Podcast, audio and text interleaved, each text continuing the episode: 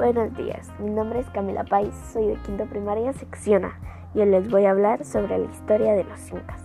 Los incas no eran ni una tribu ni una nación, ellos eran una familia. En esta familia se elegía un gobernante por votación. El que quedaba era el siguiente gobernante de esta linda nación. Eh, por lo cual los incas le llamaban el Inca, porque él iba a ser el que iba a cuidar de todos.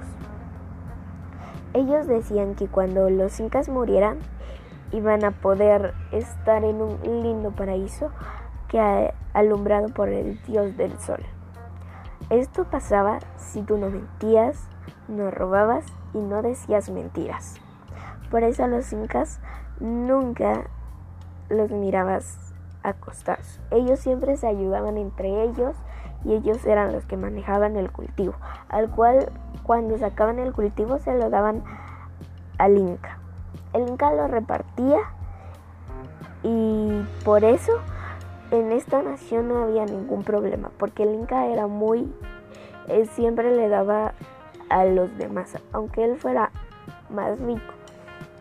Los incas construyeron la ciudad del Machu Picchu. Esta pirámide la construyeron por medio de piedras por las que iban unidas, tenían que ir unidas perfectamente y tenían que encajar, porque si no, esto se iba a derrumbar, porque en esa porque donde construyeron la ciudad del Machu Picchu ah, pasaban muchos terremotos y si ellos no hacían bien su las pirámides podían destruirse.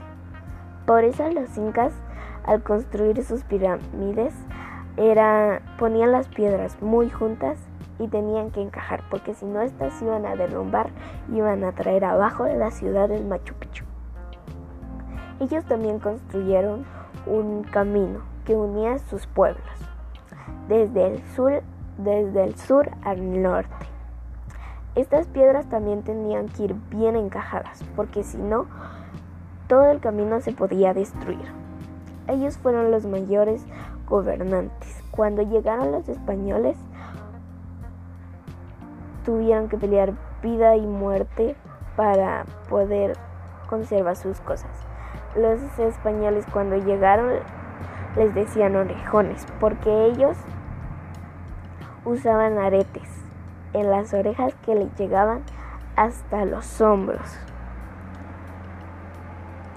Para ellos ya era una costumbre porque ellos ya estaban acostumbrados a usar esos aretes que les llegaban hasta los hombros. Gracias, feliz día.